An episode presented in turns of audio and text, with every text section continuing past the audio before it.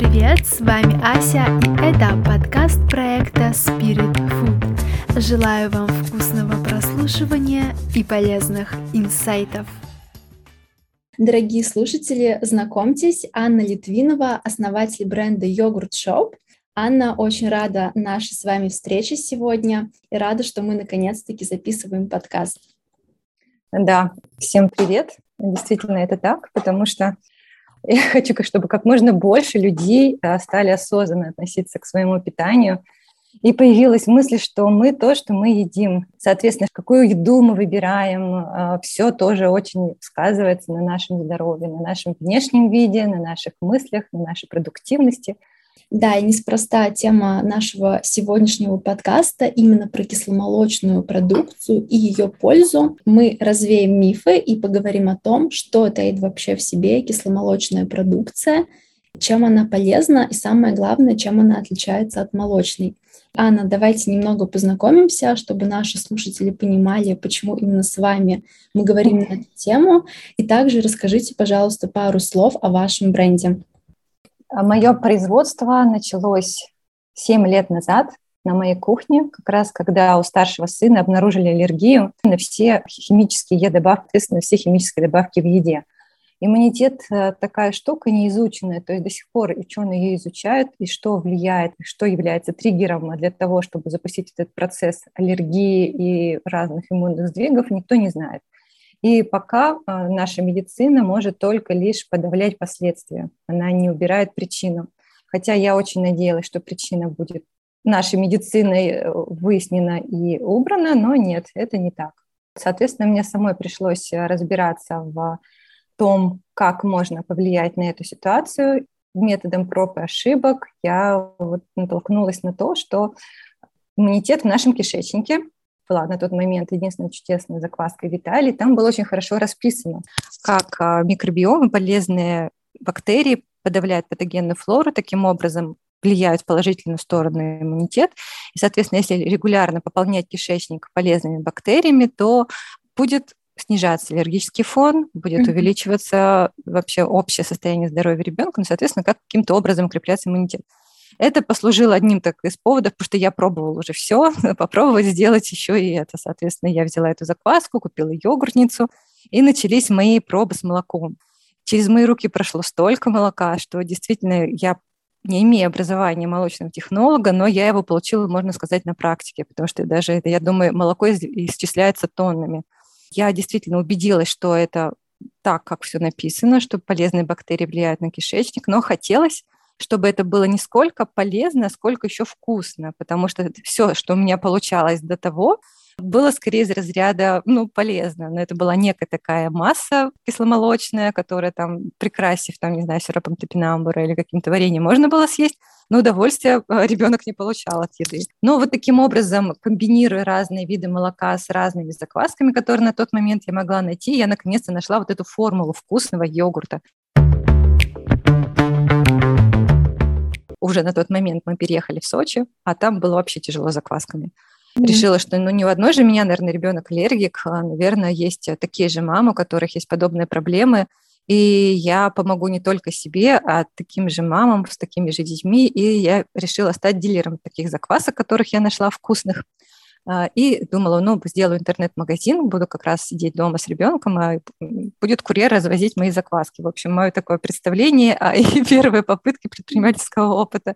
Но это как раз из серии ожидания реальности. Естественно, все, я интернет-магазин сделала, но пришлось мне ездить везде самой, э, брать эрго-рюкзак, сажать туда ребенка и везде ездить самой, потому что на тот момент э, Сочи и интернет были далеки друг от друга. Люди хотели прийти в точку, покрутить руками упаковку, им надо было обязательно рассказать об этой пользе. А я участвовала в выставках, очень всячески пропагандировала и вообще рассказывала, что такое закваска и как это полезно дома делать кисломолочку. И очень э, долго пробуксовывала с как раз созданием готовых йогуртов, потому что, ну, это просто на самом деле, ну, на мой взгляд было. Кому-то просто печь хлеб, да, взять, замесить закваску, там, замешать все это, поставить в духовку. А для меня это вот вообще ни разу не просто. И, наверное, есть такие же люди, которым вроде бы, ну, на словах просто делать йогурт, но они хотят купить готовый. И такой, как сейчас можно говорить, MVP-тест у меня был со службы доставки продуктовых наборов. Мы решили все-таки протестировать. Доставили им молоко и закваску, и готовый йогурт. И, соответственно, все, ну, как не все, наверное, 95% из тех, кому был доставлен набор и готовый йогурт, на следующую доставку выбрали, конечно же, готовый йогурт. И вот как раз в июле 2017 года, вот нам будет скоро 5 лет, mm-hmm. да, мы запустили уже, вернее, выпустили первую партию с цеха. Очень здорово, что вы прошли по факту все стадии. Я думаю, те слушатели, которые нас сейчас слушают и задумываются как раз-таки о своем бизнесе, получили вдохновение и поняли, что все реально, если ты действительно горишь своим делом и очень его любишь. И то, что вы сказали про аллергию и связь с кишечником, это прям сто процентов. Я бы хотела немножечко поговорить о разнице между молочной и кисломолочной продукцией, потому что многие люди об этом даже не задумываются. И я вот сама буквально год назад считала, что качественное молоко найти невозможно, что сливочное масло, сметана, йогурт — это все молочка, там есть лактоза, а это вред, mm-hmm. от которого я отказываюсь. У меня действительно был период, когда я на целый год прям исключала молочные продукты. Люди действительно по этой причине отказываются и от полезных молочных продуктов. И предлагаю немножечко разобраться и как раз-таки поговорить о том, что относится к молочной, а что именно к кисломолочной продукции и какие могут быть плюсы и минусы. Главное отличие молочных от кисломолочных – то, что молочное – это чистое молоко, а кисломолочное – это ферментированное молоко. Это то молоко, которое переработали бактерии. На молочные продукты – это у нас молоко, сливки, топленое молоко. Все. Да, все остальные продукты, такие как йогурт, кефир, ряженка, сметана, это все ферментированные продукты производные молока. Угу. То есть бактерии их переработали, расщепили лактозу, это самое главное, mm-hmm. и добавили туда полезные свойства. То есть в процессе ферментации, переработки выделяются витамины, макроэлементы, и кардинальным образом меняется свойство. Если, например, молоко может вызывать э, некоторые проблемы и не усваивается, и сейчас это у 95% людей, я сама тоже молоко в чистом виде не употребляю уже больше трех лет вообще mm-hmm. ни в каком. А кисломолочное употребляю, потому что, ну, знаю его пользу и совершенно другие свойства. Потому что кисломолочка усваивается у, наоборот, у 95% людей. Только те 5%, которые имеют не просто непереносимость, а аллергию на белок, на молочный mm-hmm. белок, на казеин, тем даже кисломолочка противопоказана. Еще тоже обратилась к статистике за 2021 год, и интересный факт, что в России только 6% людей знают, что такое безлактозные продукты. Еще хочу просто тогда немножко вводную да, сделать, что, соответственно, 95% усваивают, 5% не усваивают, то для этих 5% есть э, вообще растительные продукты, потому что исключать э, все-таки кисломолочку из рациона можно, но нежелательно, потому что наш микробиом очень э, любит разнообразие чем разнообразнее мы питаемся, чем больше разных бактерий мы добавляем, чем разные там а, клетчатку, еще что-то. А ферментированные продукты очень вообще полезны для кишечника. Соответственно, их лучше не исключать. Для них выход – это растительные йогурты, кокосовые, миндальные. Есть из кэшью, просто надо внимательно смотреть на состав, чтобы не было тоже консервантов, каких-то других ненужных веществ. И тогда вот для них это выход. У нас, например, есть кокосовый йогурт с разными добавками, миндальный, соевый пробовали, даже кокосовая сметана. И она действительно похожа на сметанку, но можно добавлять, заправлять салаты. До других 95% э, они делятся скорее, там, наверное, две трети это те, кто нормально воспринимает кисломолочную продукцию, потому что лактозы в ней действительно даже в обычной кисломолочке, совершенно в обычном молоке на коровьем, получается очень-очень мало, потому что она перерабатывается. Но есть люди, у которых все-таки есть а, не на белок, а на лактазной недостаточности. Это тоже подтвержденное, но их тоже не так много, но они есть. Вот для mm-hmm. них существует безлактозная продукция, которая готовится на подготовленном безлактозном молоке, тоже коровьем, но в нем уже расщепили вот эту лактозу, которую они не могут переработать сами. И, соответственно, если у вас есть реакция на именно обычную молочку, первый шаг – это перейти на безлактозную продукцию. Она полезна даже всем, а, у кого нет реакции, она просто очень легко усваивается. Например, деткам, да, у которых есть некая склонность там, к аллергии или еще что-то, лучше начинать, наверное, с безлактозной. И она еще из бонусов имеет такое приятное качество, как сладковатость, естественно, потому что в процессе расщепления лактозы выделяются глюкоза и галактоза, то есть естественный сахар глюкоза. Поэтому йогурт, например, безлактозный, вообще похож на снежок. Хотя там не грамма сахара, он такой сладенький, приятный, при этом низкожирный. И мы делаем безлактозный кефир, у нас есть безлактозный творог, безлактозная сметана. Mm. Отличается закваска, ну, вернее, как, чем отличается, например, йогурт от кефира, кефир от творога, составом бактерий. То есть мы берем сырье, и добавляем разные виды бактерий, соответственно, получаем разный продукт, но при этом а, он получается с разными свойствами, потому что бактерии добавлены разные. У каждой бактерии есть свой спектр, да, какие-то больше работают на поддержание кишечника, какие-то его восстанавливают, какие-то борются с ацидофильной палочкой. Например, у нас есть а, мацони, он вообще как профилактика служит. То есть, например, если мы поехали там на юг или еще куда-то, если потреблять мацони, может быть, кстати, и поэтому это считается таким кавказским напитком, он профилактирует вот эти все кишечные заболевания, потому что ацидофильная mm-hmm. палочка, она, в принципе, чистит кишечник, убивает патогенную микрофлору. И если вдруг, например, вам выписали антибиотики, то если вы параллельно будете употреблять продукт с ацидофильной палочкой, либо, то вот знаете, ацидофилин, да, есть такой аптечный продукт, то дисбактериоза может и не возникнуть. Но отличие вот живой кисломолочкой, как наш, например, от аптечных а, капсул, тем, что в нашей продукции бактерии уже живые, им надо гораздо меньше времени, чтобы внедриться в кишечник и уже начать работать. Аптечные пробиотики, они в лиокализированной форме, бактерии там спят. Анна, вы сейчас сказали вообще столько информации, очень полезной, и у меня столько вопросов, думаю, у наших слушателей тоже. Во-первых, давайте начнем с конца. Ну вот я как нутрициолог uh-huh действительно могу сказать, то, что если мы потребляем кисломолочную продукцию в разумных пределах, то за несколько недель мы действительно можем наладить работу микрофлоры нашего кишечника и избавиться от а, дисбактериоза, от запора и от колита даже, что в свою очередь повлияет именно на нормализацию работы и почек, и печени, и других органов организма. Ко мне часто обращаются с запорами, и я прям рекомендую кисломолочную продукцию. И теперь даже знаю, какой бренд есть э, в доступе. Да, тем, кто живет в Москве, в Питере, в Краснодаре, в Сочи, действительно проще можно заказать а, наш чудесный пробио-йогурт. Есть прям mm-hmm. такой специальный йогурт, он не только, ну, что может называться йогуртом? В составе должна быть обязательно болгарская палочка. Например, многие mm-hmm. говорят, ой, я делаю йогурт, подогреваю молоко, бросаю туда ложку сметаны, и у меня вот домашний йогурт. Это не йогурт. А в йогурте должна быть болгарская палочка. Она больше работает на иммунитет и на восстановление микрофлоры. А в нашем пробио-йогурте добавлена ацидофильная палочка, добавлены mm-hmm. лактобактерии и э, другие там самый максимальный комплекс бактерий, которые действительно восстанавливают вместо курса Линокса. Я Mm-hmm. Тысячу благодарностей слышала от мам, а, которые каждый день, но ну, здесь тоже надо как и курсом, то есть, соответственно, баночку в день, можно по половинке утром, вечером, и уже через пять дней просто говорят спасибо, наконец-то свершилось чудо, ребенка все в порядке, заработал живот. Особенно в Сочи актуально кишечка, когда в море покупаются, mm-hmm. когда жарко, фрукты грязные часто, к сожалению, ротовирус история у нас. И вот после ротовируса тоже восстанавливаться и пробио-йогуртом очень-очень быстро, эффективно, а главное вкусно. Он, ты, по сути, ешь. То есть это как еда, как лекарство. Просто для сведения, бифидобактерии, в принципе, живут всего три дня. Mm-hmm. Вот просто. У нас есть бифивит, например, первый прикорм для деток.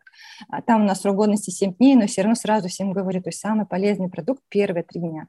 Сроки годности, там, где указан 21 день или вот детские те ну, йогурты, mm-hmm. которые хранятся по несколько месяцев, ну, чисто физически бактерии не могут так долго жить. Вкус, да, mm-hmm. будет там хороший, патогенный микрофлоры не будет, но если мы говорим о пользе, надо брать все-таки в этом вопросе, чем меньше срок годности, тем он лучше и полезнее будет этот продукт для нашего кишечника.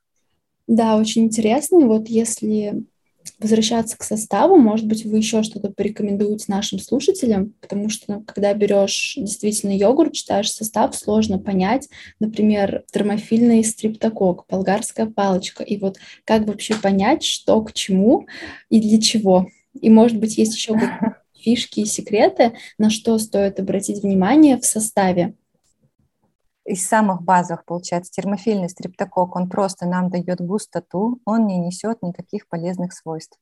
Болгарская палочка должна быть обязательно в составе, если это все-таки йогурт. Это еще вот, э, когда Мечников изобрел, открыла, вернее, свойства полезной болгарской палочки, действительно, она очень хороша. Бифидобактерии нам дают мощную поддержку нашего иммунитета. Поэтому рекомендуется деткам, вот даже детские смеси из бифидобактериями, mm. вообще очень хорошо поднимает наш иммунитет. Ну вот эцидофильная палочка, про которую я уже сказала, стоит на нее обратить внимание как э, защиту и очистку нашего организма от патогенной микрофлоры. Думаю, этих знаний будет достаточно именно в плане знания свойств бактерий, потому что их mm-hmm. на самом деле очень много.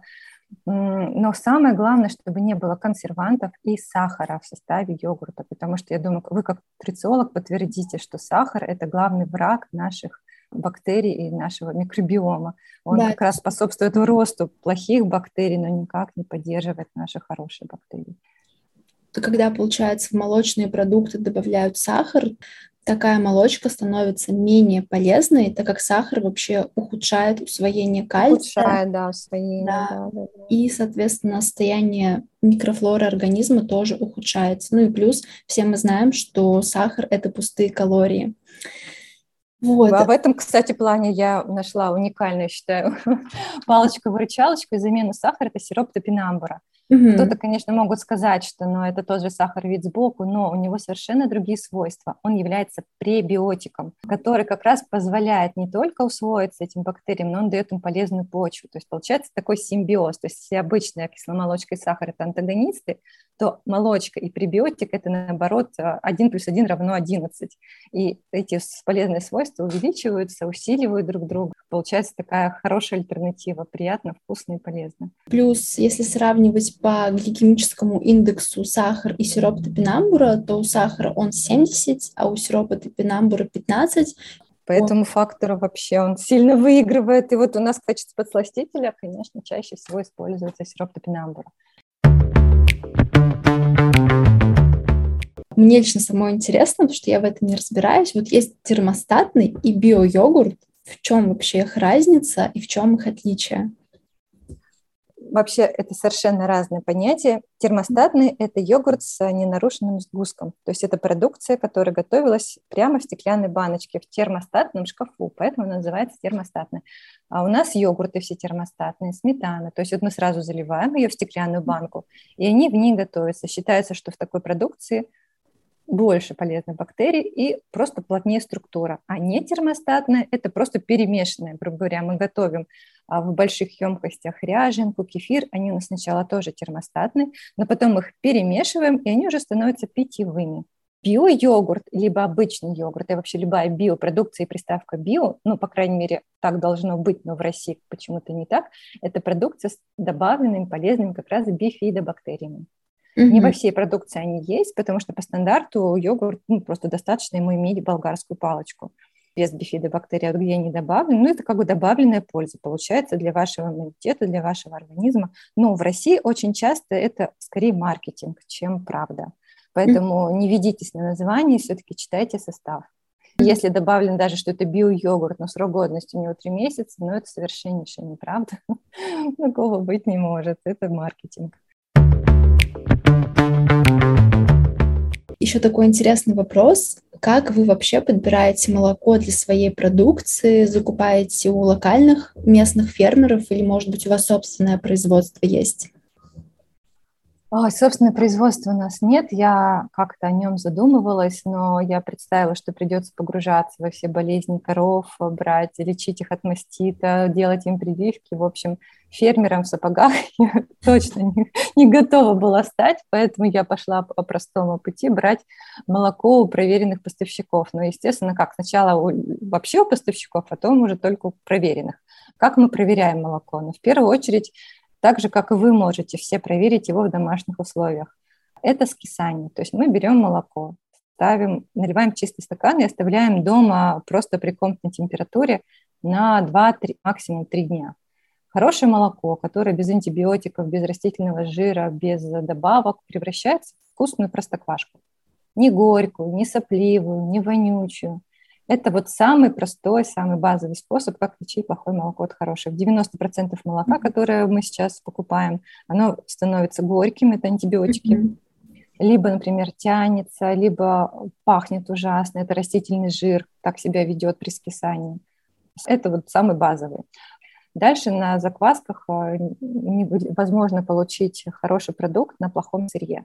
То есть, в принципе, mm-hmm. если мы берем даже вот этих закваски, которые я выбрала, они хорошие, то если мы берем молоко нехорошее, то получается йогурт либо сильно кислый, либо жидкий, либо тоже чем-то пахнет посторонним. Это тоже один из вариантов.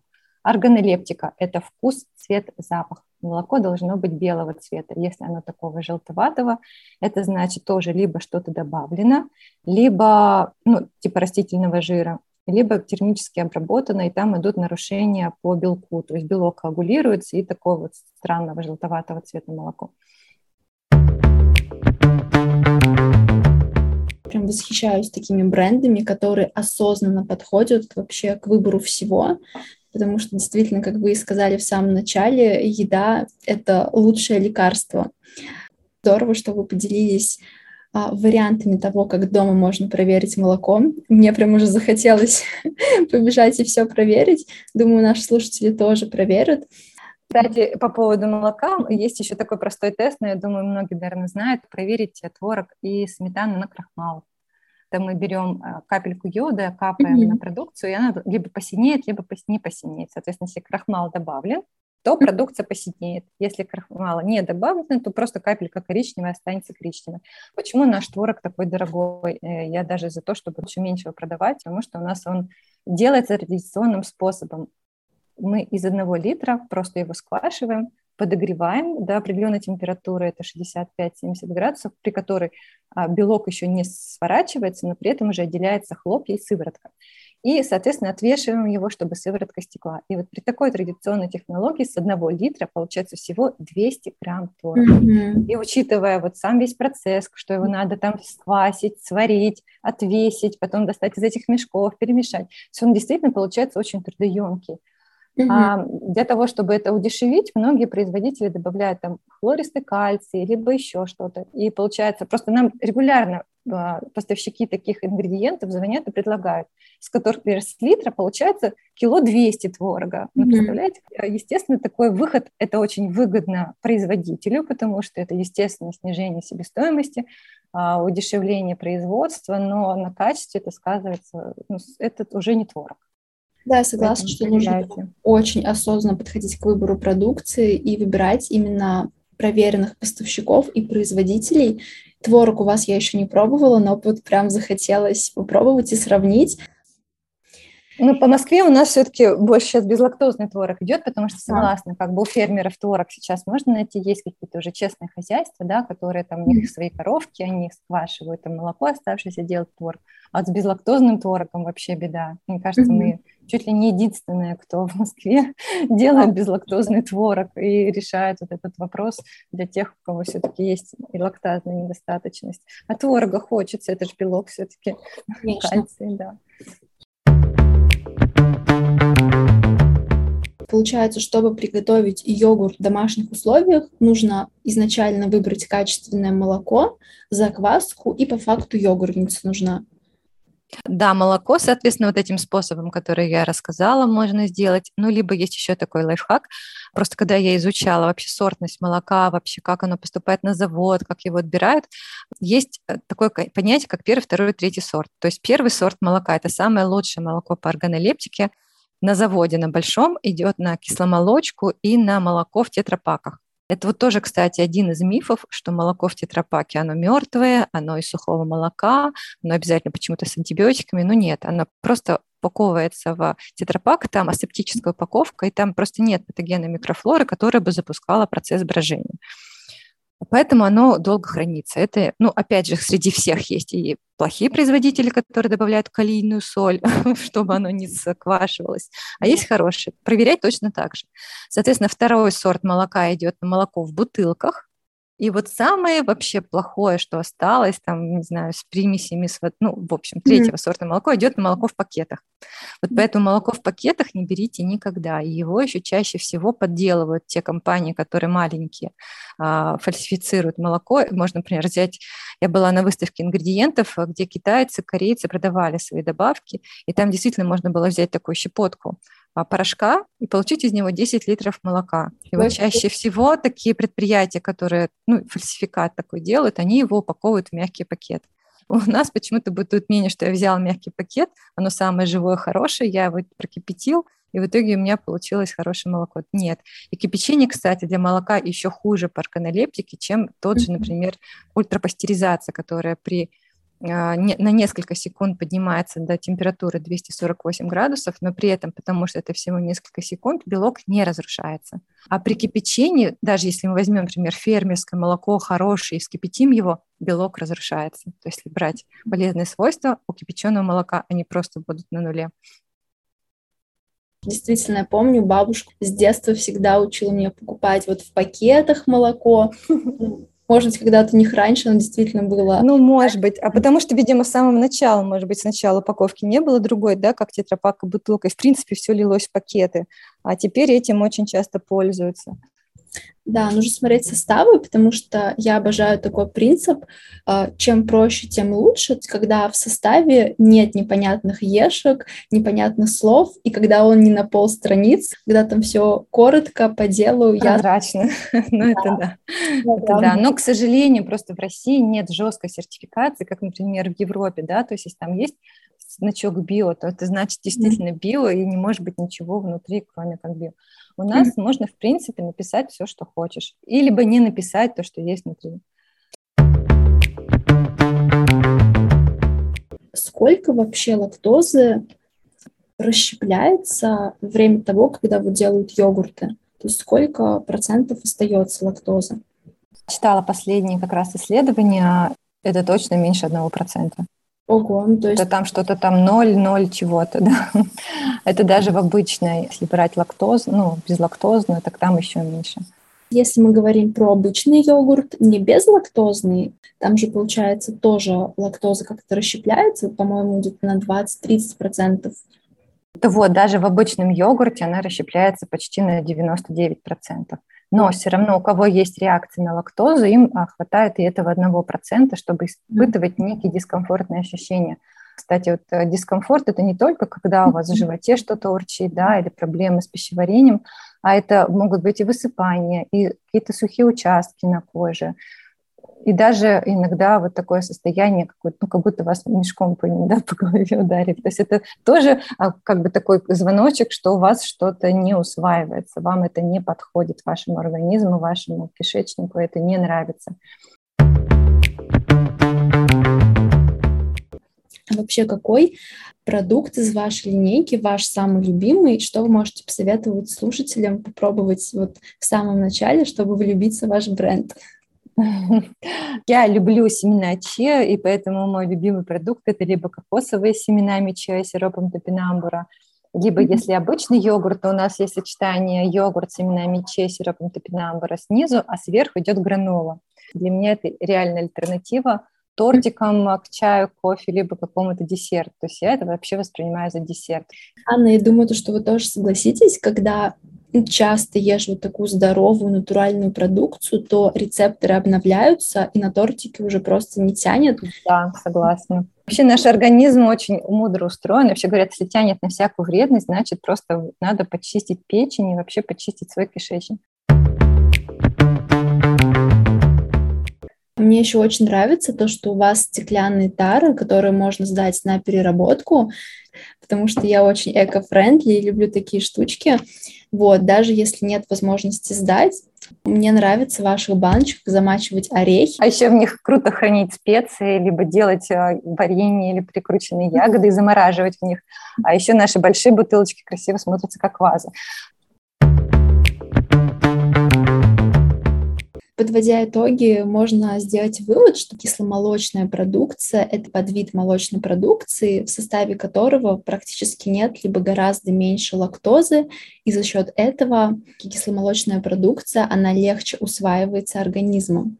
Молочная и кисломолочная продукция должны присутствовать в нашем рационе, особенно если у человека нет непереносимости лактозы, потому что это полноценный источник белка, кальция, который необходим нашему организму. И, соответственно, если есть какие-то проблемы с ЖКТ, то одна баночка натурального йогурта будет просто спасением, потому что там содержатся полезные микроорганизмы, которые как раз-таки и нормализуют микрофлору кишечника и улучшают пищеварение. Если есть непереносимость лактозы, то стоит обратить внимание на растительные йогурты. Вообще хочется добавить, чтобы не демонизировали еду, да, то сейчас есть такая тенденция, что нельзя есть молочку, и очень многие думают, что нельзя есть кисломолочку, да, как вы сказали в самом начале. То есть ставят знак равенства между молочной и кисломолочной, перестают вообще есть все. Все есть яд и все лекарство, дело в дозе. И еще хочу добавить, что еще очень важно, э, например, соблюдать время, когда вы это употребляете, и если говорить, о кисломолочке, а, то лучше ее есть в первой половине дня, а, например, на ночь, да, она может вызвать некоторое количество слизи. Mm-hmm. Либо можно сгладить, например, если все-таки хотите вечером, добавить какую-нибудь специю, куркуму, например, кардамон, а, корицу, то есть то, что разожжет огонь пищеварения и снивелирует вот этот свойство, которое создает слизь, кисломолочка на ночь. Творог тоже лучше есть первую половину дня. И если как бы соблюдать такие простые принципы, то есть все есть в меру, в правильное время, то все будет отлично, это будет только польза для организма. Да, я полностью согласна, как нутрициолог, подписываюсь под каждым словом. Но если же времени нет, но хочется побаловать себя чем-то вкусным, то можно заказать через Озон Fresh, либо забежать к вам на Даниловский, если наши слушатели находятся в Москве, и побаловать себя прекрасным йогуртом, либо другой продукцией от Йогурт Шоп. Анна, благодарю вас за встречу. Желаю вам и вашему бренду больших успехов. Спасибо за уделенное время. Надеюсь, было полезно.